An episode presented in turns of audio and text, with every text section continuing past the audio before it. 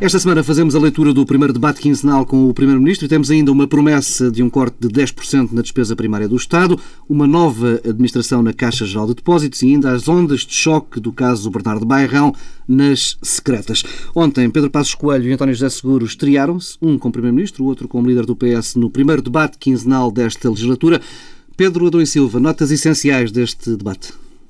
Bem, a primeira nota uh, é que foi um debate com menos crispação e nisso algum contraponto com aquilo que acontecia no ciclo político anterior com José Sócrates. Uh, mas isso é também sinal dos tempos, porque no início do ciclo político de José Sócrates, uh, o estilo de José Sócrates era visto como uma virtude.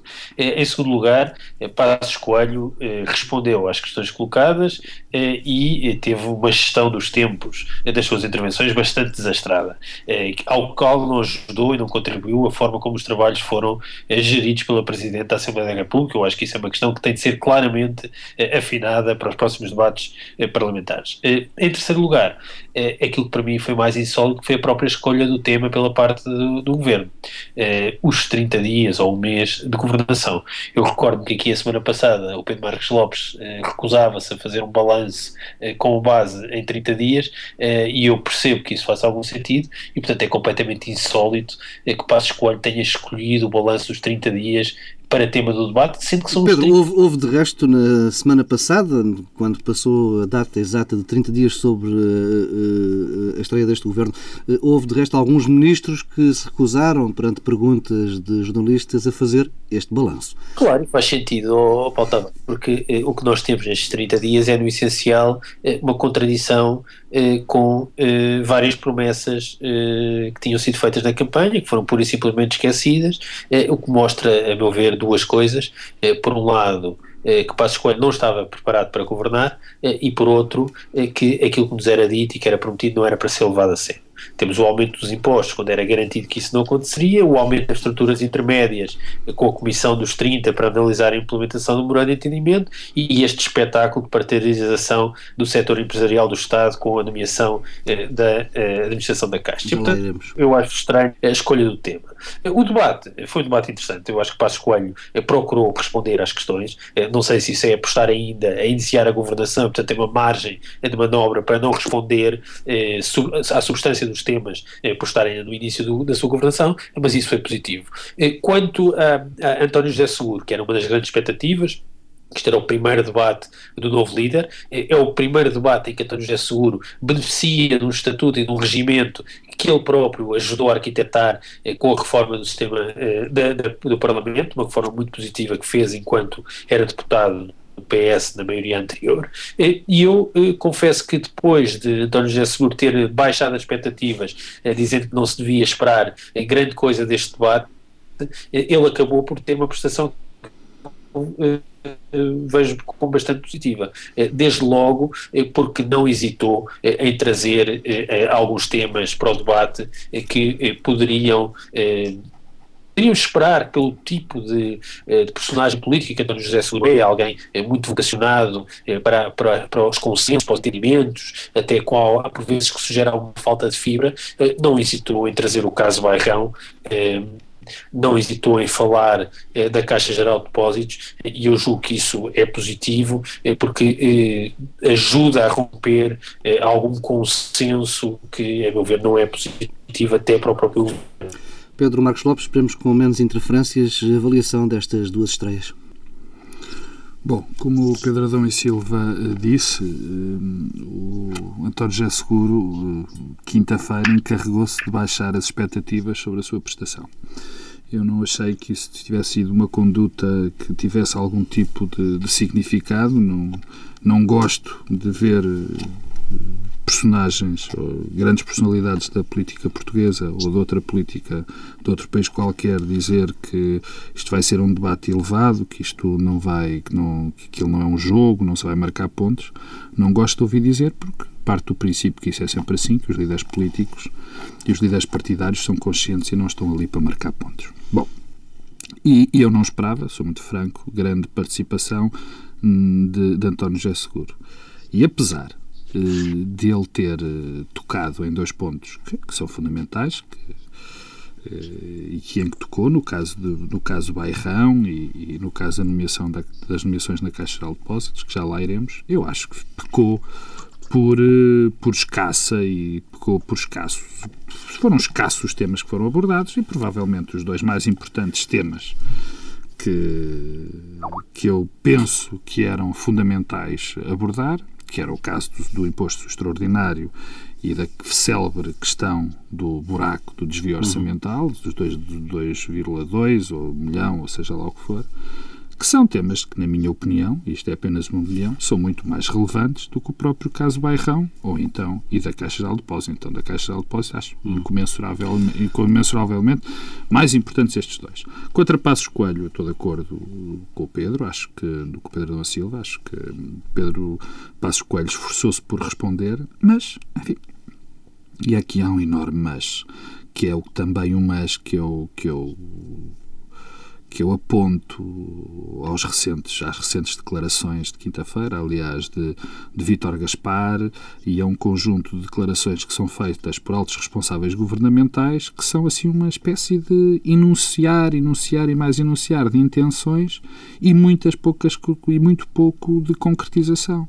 E isto, isto faz-me lembrar muitas vezes, faz-me lembrar muitas vezes eh, os piores momentos de Sócrates e os piores momentos da governação socialista recente. Quer dizer, perdemos o tempo em anúncios e mais anúncios e mais anúncios, falam-se de, de, pequenas coisas e depois não há concretização nenhuma. Eu, como, como já disse a semana passada, eu também não queria fazer o balanço e recuso-me a falar o balanço de 30 dias de governação, porque depois tu, Paulo Tavares, me ias exigir os de 60, os de 90, os de 120, os de 150 e, portanto, acho que, não, que não, não faz muito sentido. Eu só quero é relembrar que nos foi dito várias vezes, antes das eleições, que os planos de cortes na despesa, o plano de racionalização do Estado já estava mais que elaborado, já estava feito, e agora eram só pequenas, pequenos, pequenos pormenores.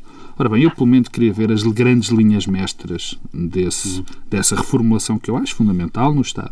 E não, por exemplo, um Miguel, Miguel Macedo, aqui há cerca de três meses no Parlamento, com papéis na mão, com um, um plano para cortar 1.700 milhões de euros em despesas, pois, pois, consumos intermédios. São estas questões que eu, que eu critiquei e critico eh, em, em Vítor Gaspar e naquilo que aconteceu esta semana e que já aconteceram e já aconteceu nas semanas anteriores e que aconteceu também hoje em parte na, no, no, debate parlamentar. Há duas ou três boas notícias e eu, eu acho que a prestação do Primeiro-Ministro foi boa, muito boa em certas, em certas partes.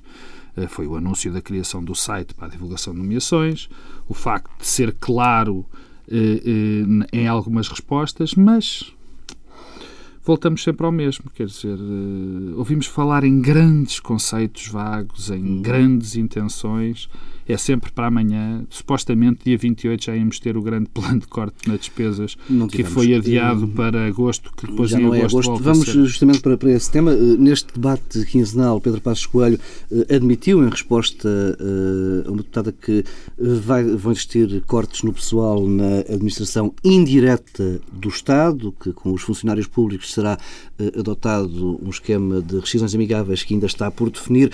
Pedro Passos Coelho que falou num esforço colossal de todo o país, deixando possivelmente nas entrelinhas uh, antever eventuais novos cortes para o próximo ano ou novos esforços de contenção. Uma pequena brincadeira à espera da Ora, esta semana o Governo aprovou em Conselho de Ministros mais uma imposição do plano de ajuda externa, os limites à despesa pública para o próximo ano. Em 2012, o Executivo compromete-se a reduzir em 10% a despesa primária do Estado e em pouco mais de 5% a despesa total. O Governo afirma que este esforço de contenção vai obrigar a uma redução drástica no número de entidades públicas e alterações profundas nas funções do Estado, mas até ver não foram revelados pormenores desse plano. O Ministro das Finanças, Vítor Gaspar, remete, como estavas a referir, eh, para dois momentos eh, eh, o anúncio dessas medidas mais concretas. O primeiro momento será no final de agosto, com o, o, o documento de perspectivas orçamentais, que vai apontar as grandes linhas de estratégia orçamental, aliás, que vai apontar as grandes linhas de orçamento para o próximo ano, e depois, num segundo momento, e aí sim serão conhecidos eh, todos os cortes,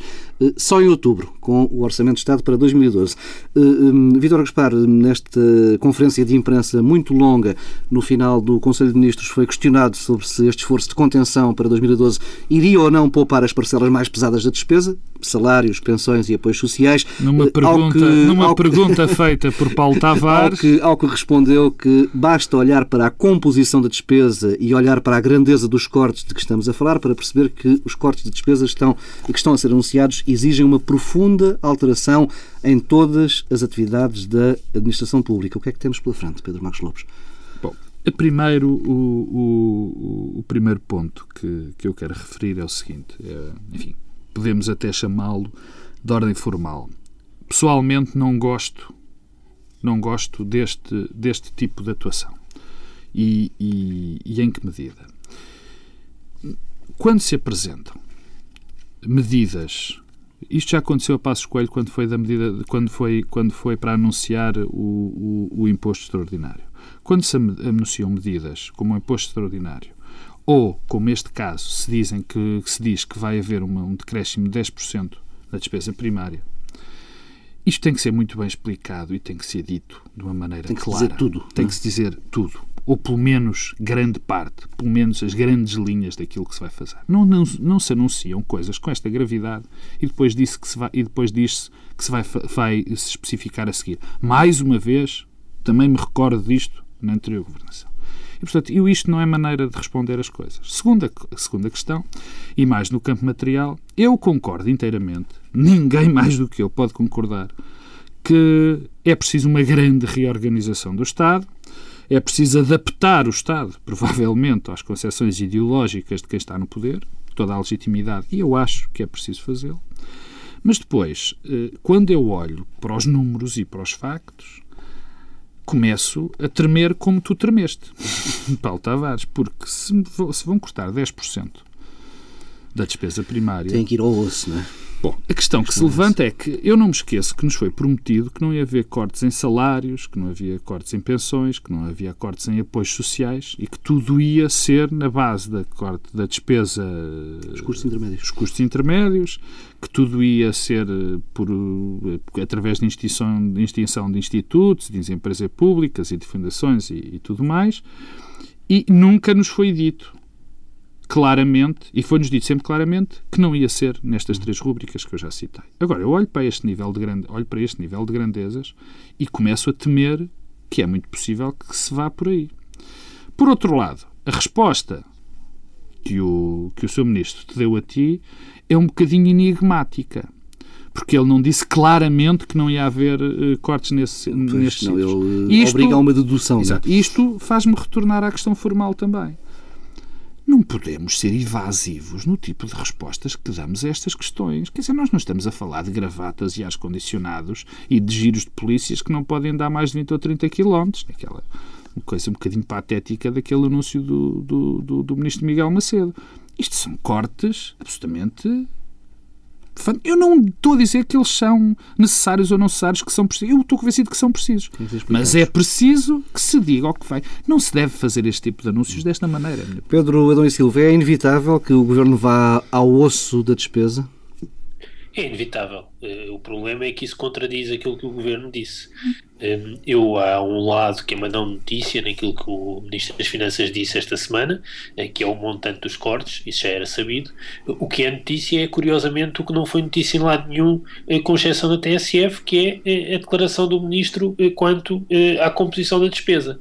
Eu recordo que há uns meses atrás, Passos Coelho, então, era líder da oposição e disse: Nós calculamos e estimamos reparem nos verbos, calcular e estimar, e eu posso garantir-vos, garantir, que não será necessário em Portugal cortar mais salários nem despedir gente para poder cumprir o programa de saneamento financeiro no Estado português. Ora, a, a realidade eh, vai se encarregar de revelar que Passos Coelho, pura e simplesmente, não tinha calculado nem estimado. Eh, o Ministro das Finanças esta semana o que diz é exatamente o contrário do que o Passo Escolho disse. É, quando diz que não é possível quantificar o que drástico quer dizer em termos numéricos, mas depois sugere o montante de cortes na despesa primária, é, eu é, arrisco a antecipar que é impossível fazer os cortes que são propostos sem aumentar mais impostos ou cortar em salários, pensões Sim, e apoios sociais. Eu, eu, também tive a fazer umas contas de merceário e de facto eu não consigo ver, mas é provável. Sei lá. O Ministro das Finanças tem inteira razão quando diz que basta olhar para a composição da despesa e a grandeza dos costos que estamos a falar. E, portanto, eh, o que eh, vai ser feito era aquilo que já se sabia que, tinha, que teria de ser feito. O problema é que é exatamente ao arrepio do que Passos Coelho eh, e também Paulo Portas andaram a dizer. Eh, e, portanto, isso mostra eh, que houve aqui um engodo eleitoral eh, e tudo isto assentou numa enorme falácia.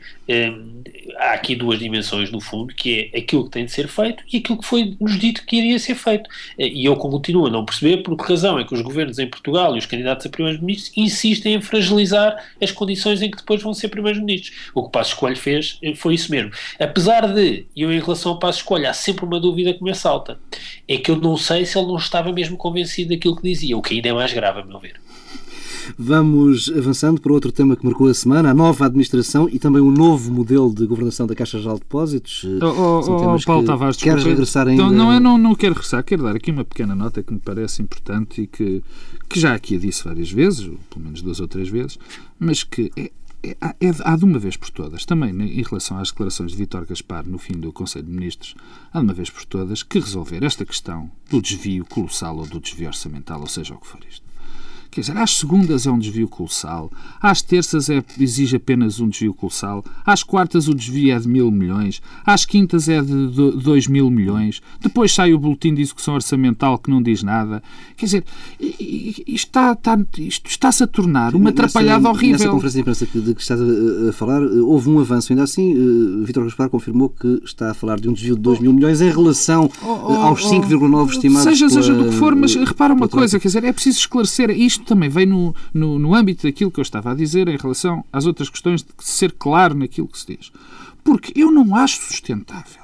Não acho sustentável. Acho, aliás, eh, enfim, eu não vou adjetivar mais, mas é, dizer que se tem uma ideia dos ministérios onde as coisas estão mal. O Ministério das Finanças tem uma ideia. Sim, eh, no fundo, quer dizer, não tem uma ideia. repetiu aquilo que já tinha dito no Parlamento. Quer dizer, mas eu sei, eu estou a repetir aquilo que também já disse a semana passada e, e, peço desculpa por isso. Quer dizer, o Ministro das Finanças não pode vir dizer que há um desvio de 2 mil milhões com base numa ideia. Isto não é maneira de fazer política, isto não se fala assim aos portugueses. Quer dizer, é, é exigível, nós passamos o tempo com trapalhadas do Ministro Teixeira dos Santos contra os números de execução orçamental. Todos o conhecemos, as trapalhadas que existiram. Quer dizer, agora temos o ministro que nos diz: tem uma ideia. Pedro Dom Silva, queres acrescentar alguma coisa sobre este tema não, do desvio colossal? Podemos passar para a Caixa. Vamos avançando é para a Caixa. É outro desvio colossal em relação a uma promessa eleitoral. Vamos avançando. A polémica está centrada em nomes, claro. Trata-se de um Conselho de Administração. Eh, nomes como António Nogueira Leite, sindicado por Passos Coelho, ou Nuno Fernando Tomás, que garante a cota do CDS-PP no Banco Central, ou ainda nomes como Olha uma, Pedro, uma pergunta com interpretação. Pedro Rebelo de Sousa, Eduardo Paz Ferreira e Álvaro Nascimento, todos advogados. Pedro Marcos Lopes, é isto que se pode chamar despartidarização? Não, quer dizer, não. Sabes, eu, eu, eu tenho uh, muita dificuldade em, em, em ouvir determinadas coisas quando são estas, feitas estas nomeações. Particularmente quando, digo que foram, quando se diz que foram nomeados comissários políticos. Uhum. Claro que foram nomeados comissários políticos como são sempre nomeados comissários políticos para as várias empresas públicas ou para empresas onde o acionista, no caso concreto, promessa anterior já vou, já não iria vou, ser assim. Já lá vou. Mas quer dizer, eu há uma coisa que eu não consigo entender. Não consigo entender. O que é que se queria? Queria que se fossem nomeadas para as empresas públicas ou para outra ou empresas onde o Estado uh, manda de facto uh, pessoas com com que não tivessem a mesma ideia estratégica para uma determinada empresa que o governo? Quer dizer, o que é que era suposto? Era buscar outras pessoas só porque não são do partido ou só porque não têm uma ideia igual à de Passos Coelho ou da gestão? Quer dizer, isto para mim não faz noção. Quem, quem defende quem defende, e eu agora não vou julgar, não vou fazer considerações ideológicas ou políticas sobre o tema, quem defende que as empresas públicas ou que a Caixa Geral tem que ser do Estado as, as, empresas têm sempre uma quando estão ligadas ao Estado, têm sempre uma componente política. O tal interesse público. E o interesse público, que eu saiba, é uma opinião que as pessoas têm do qual esse interesse é. Portanto, é perfeitamente legítimo e não acho que seja criticável minimamente criticável que se ponham pessoas numa empresa pública, no caso concreto a Caixa de Depósitos, que têm a mesma ideia para essa caixa, para essa empresa, que tem o Primeiro-Ministro. Acho perfeitamente normal e, e é assim que deve ser. A ideia do Primeiro-Ministro para a Caixa Geral calma, de Calma, calma, calma. Bom, é que são para isso, ideia isso, espaço de tempo. Isso, isso é outra história. Isso podes criticar. É a mesma história. Isso podes criticar. Porque é a questão é esta. Eu, na minha opinião, já disse várias vezes, acho que não faz sentido que o Estado tenha um banco. Pedro Passos Coelho também já teve essa ideia, que eu recordo-me. Deixou de a ter. Enfim, as pessoas mudam de opinião, é, é, é, é, um problema delas. E neste caso concreto, e agora voltando à tua pergunta, e quero que fique claro que eu acho muito bem aquilo que se pôr comissários políticos, porque é assim que o nosso sistema funciona.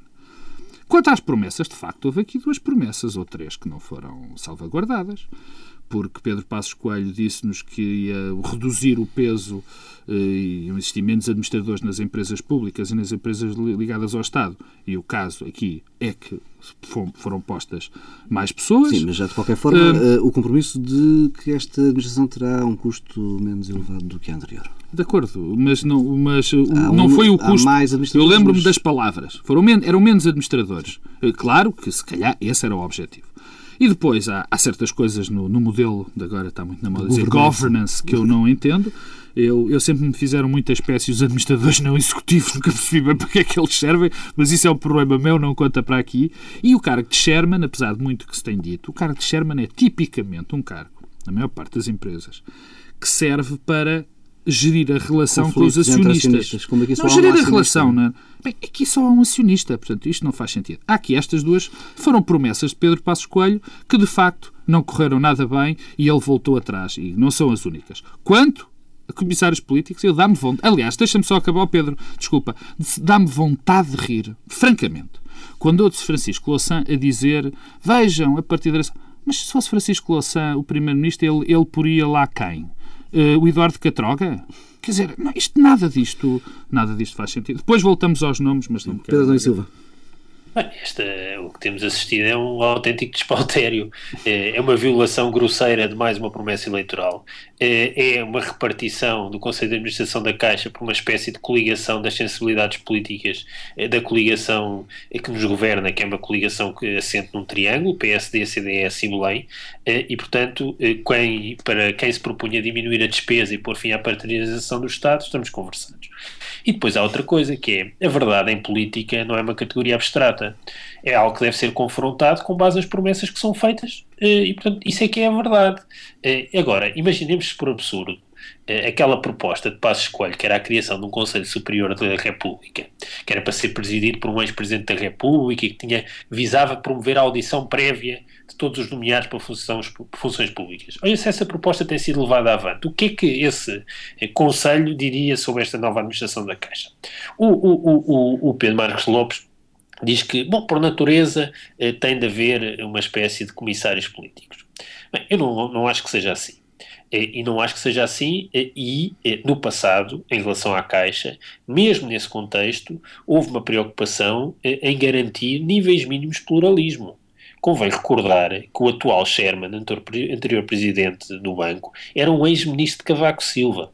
Ora, o que é que nós temos desta vez? Temos eh, o número 2 do Conselho Nacional do PSD. Mas quem mandava era Armando Vara, Pedro.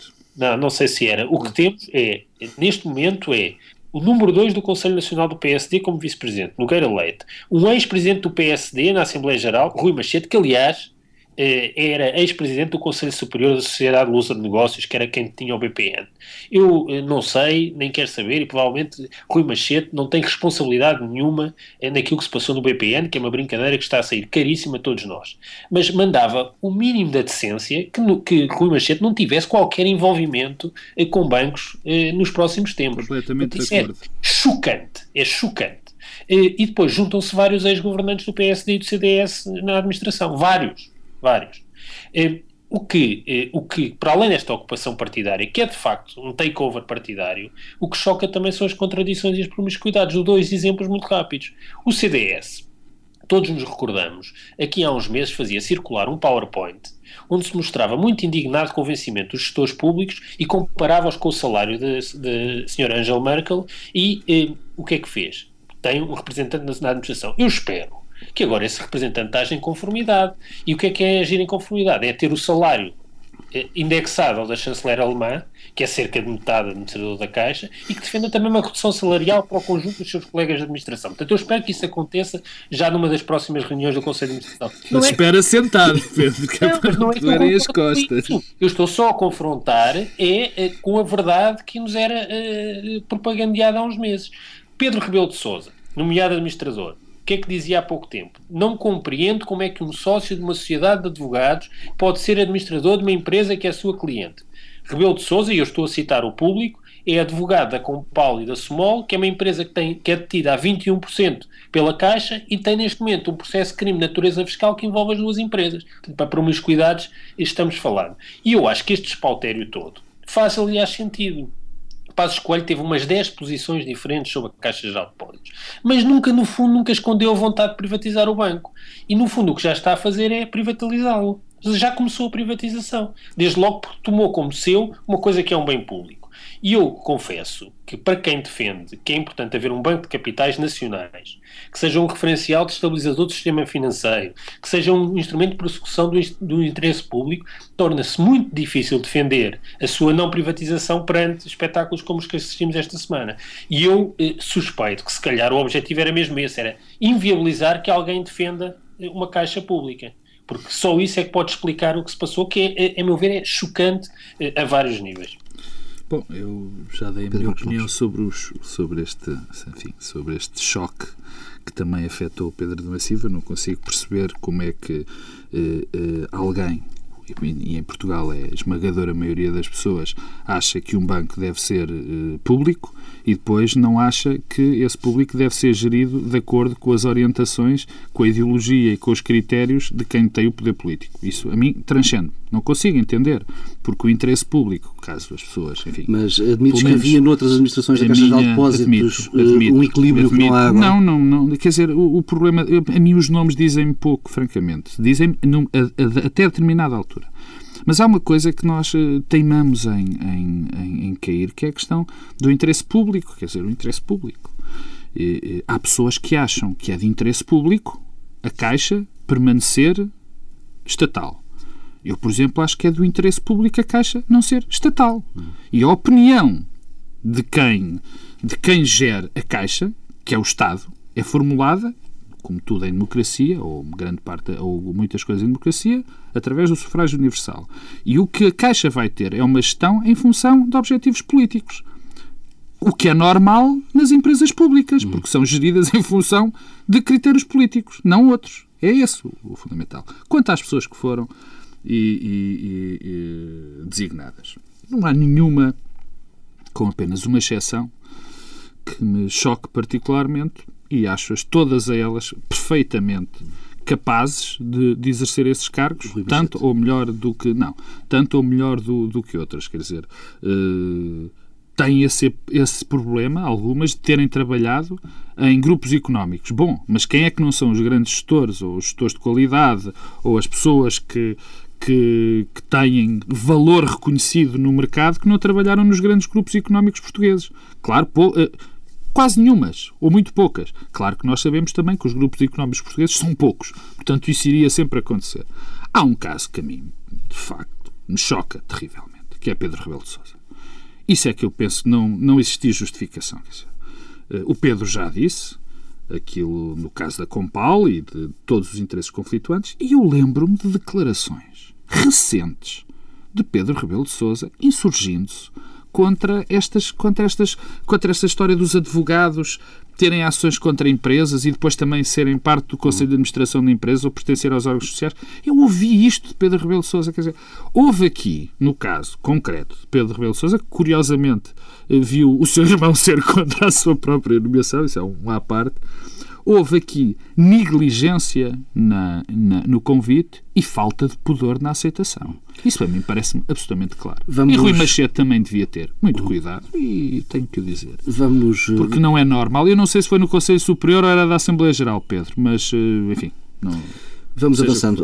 A semana ficou marcada também por alguns desenvolvimentos no caso Bernardo Bairrão Secreta. Jorge Silva Carvalho, antigo diretor do Serviço de Informações Estratégicas de Defesa, deu uma entrevista ao Diário de Notícias confirmando que tinha enviado alguns e-mails para a ongoing, mas assegurando que não violou o dever de sigilo ou o segredo de Estado. No Parlamento, o PCP propôs o reforço de competências dos deputados na fiscalização dos serviços e ainda ontem, no debate quinzenal, Pedro Passos Coelho negou que tenham sido pedidas informações sobre Bernardo Bairrão aos serviços secretos e, aliás, eh, eh, na prática acabou mesmo por negar que Bernardo Bairrão tenha sido convidado sequer para eh, secretário de Estado da Administração Interna. Pedro Marcos Lopes, o que é que te preocupa nesta história toda? Diversos cambiantes. Bom, eu eu, o caso Bairrão, neste momento, o caso Bairrão é o menos importante Exato, em tudo outra... o que está em causa. Eu, eu, eu vi a peça do Expresso a semana passada sobre estes possíveis contactos de pessoas que passam da atividade privada e, para a atividade de, de, informação. E olha, para a peça não parecesse, não me pareceu que lá existisse algo de muito substancial. Bom, o que apareceu de substancial foi a entrevista de Jorge Silva Carvalho na, na quinta-feira. Mas antes de chegar aqui, eu tenho que fazer um, um, pequeníssimo ponto de ordem, que é a questão das incompatibilidades no que diz respeito às, a, ao exercício das funções nos serviços secretos, nos serviços de defesa nacional. Quer dizer, um ministro não pode trabalhar três meses, três, durante três anos, numa atividade que tenha tutelado no, no governo.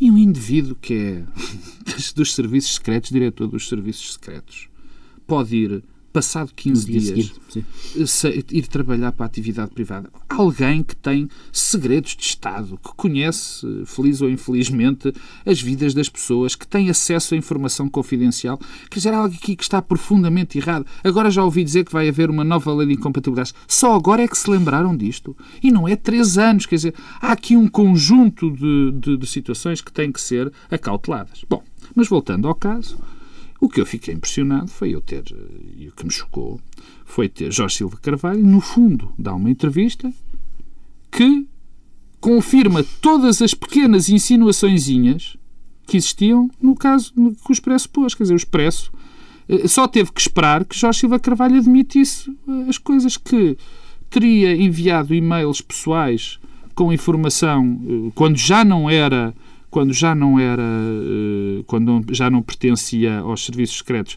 para empresas privadas. Mais grave ainda é que teria enviado para empresas privadas, mais grave ainda, ou tão grave, informações, sabendo nós que essas informações provavelmente podem ser, são, podem ser dadas a empresas privadas, mas que têm toda uma cadeia de autorizações, Sim, registros, tem que... Tudo e mais alguma coisa. Eu poupo-me a, a, a, a, descrever os detalhes. E depois, mais tarde, ainda, ainda, vem a dizer, ainda vem dizer que ainda deu outras informações, também do seu mail, quer dizer, informações que, que ele coligiu durante a sua atividade, atividade do Estado. Eu fiquei profundamente chocado com a entrevista, aliás, e pior ainda, eu não percebi como é que a entrevista, eh, como, como é que Jorge Silva Carvalho dá aquela entrevista, porque aquilo é quase uma entrevista autoincriminatória. Quer dizer, e depois há outros detalhes, por exemplo, no, no, que diz respeito ao caso Bairrão, que também me deixou perplexo. Ele quase que dá a entender, não o dá claramente, e não quero aqui uh, fazer uh, uma insinuação, mas dá a entender que seria normal o Primeiro-Ministro pedir uma investigação a Bairrão. E dá o caso britânico. E dá o caso britânico que não tem rigorosamente nada a ver com este caso. Bom, é uma entrevista de facto chocante e perturbadora. E, e acabo já. Muito perturbadora. Porque dá a ideia que nós vivemos num local, quer dizer, em Portugal, que, que em Portugal uh, as pessoas podem saber tudo. Há um, há um, conjunto de pessoas que estão na atividade pública, em serviços de uma, de, uma, de uma importância extrema, com informações absolutamente vitais, que passam para a atividade privada, que podem voltar da atividade privada para a atividade pública. Eu não sei, eu se calhar deve ter passado pela cabeça de alguém, eu não faço ideia, estou aqui a pensar, que provavelmente este senhor que disse estas coisas poderia eventualmente voltar para o Estado. Não é, agora, caso, não é caso único. Almeida Ribeiro, agora, que agora, era secretário de Estado adjunto do Primeiro-Ministro, José Sócrates, sabe-se agora que vai regressar ao SIS, isto é terrível. à função de analista de informação.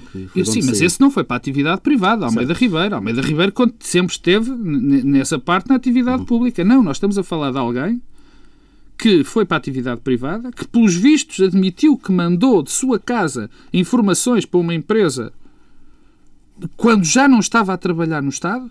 Bom, isto é assustador. Pedro, Pedro Adão e Silva. Não, isto começou como aquilo que parecia um Fediver, quer dizer, que era a não nomeação eh, de Bernardo Baicão. Eh, eu fiquei muito surpreendido ontem no debate parlamentar eh, com eh, o que Passo Escolho disse sobre a não nomeação de Bairrão, porque apresentou o tema como tendo sido um secretário de Estado, um nome sobre o qual se especulou como se especulou em torno de muitos outros. Não é verdade. Constou de uma lista entregue ao Presidente da República. Eu não percebi isso. Acho, aliás, o modo como o Primeiro-Ministro se referiu eh, a Bernardo Bairrão é muito indelicado e revelando falta de, de, de chá até. Falou do cidadão Bairrão. Eh, e, e também já não é uma questão eh, que tenha a ver com uma jornalista alegadamente ter pressionado o Primeiro-Ministro para não nomear um secretário de Estado uh, e o Primeiro-Ministro eventualmente ter pedido informação sobre esse nome, tudo isso é surreal, era muito grave, mas o que estamos agora é perante algo de muito mais grave e são desenvolvimentos gravíssimos e a meu ver o que me parece é que estamos perante uma autêntica bandalheira não tem outro nome. termos um diretor de serviços secretos que sai passado dois meses começa a trabalhar numa empresa num grupo empresarial eh, que está ancorado na comunicação social é muito preocupante e, de facto, eh, os paralelismos com o que se passa em Inglaterra eh, e com o grupo de Murdoch no mundo inteiro existem, mas não são aqueles que Silva Carvalho quis sugerir na entrevista. Eh, eu acho que os serviços secretos podem colaborar com empresas portuguesas, acho que aliás faz sentido. É, é, podem talvez... por lei, Pedro. É, exatamente, mas faz sentido, no sentido que faz sentido. Agora, não é certamente através de e-mails privados enviados de contas pessoais do diretor dos serviços secretos, como uh, Silva Carvalho reconheceu uh, uh, numa entrevista, porque ou há um protocolo e é preciso respeitar e seguir todos os passos no protocolo, então estamos perante uma autêntica bandalheira, e o que nos é dito é que estamos perante uma autêntica bandalheira. O que entrevista eh, sugere é muito grave.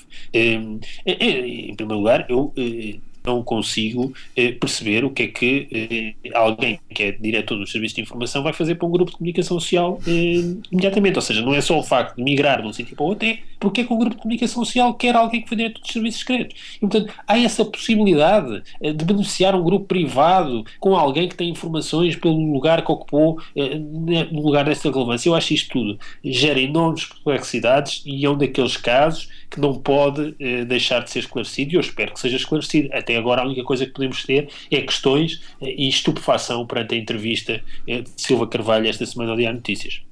Bem, fica por aqui esta edição do Bloco Central, correndo o risco de sermos acusados de falta de solidariedade para com o Governo e para com boa parte da classe política. Encontramos em setembro.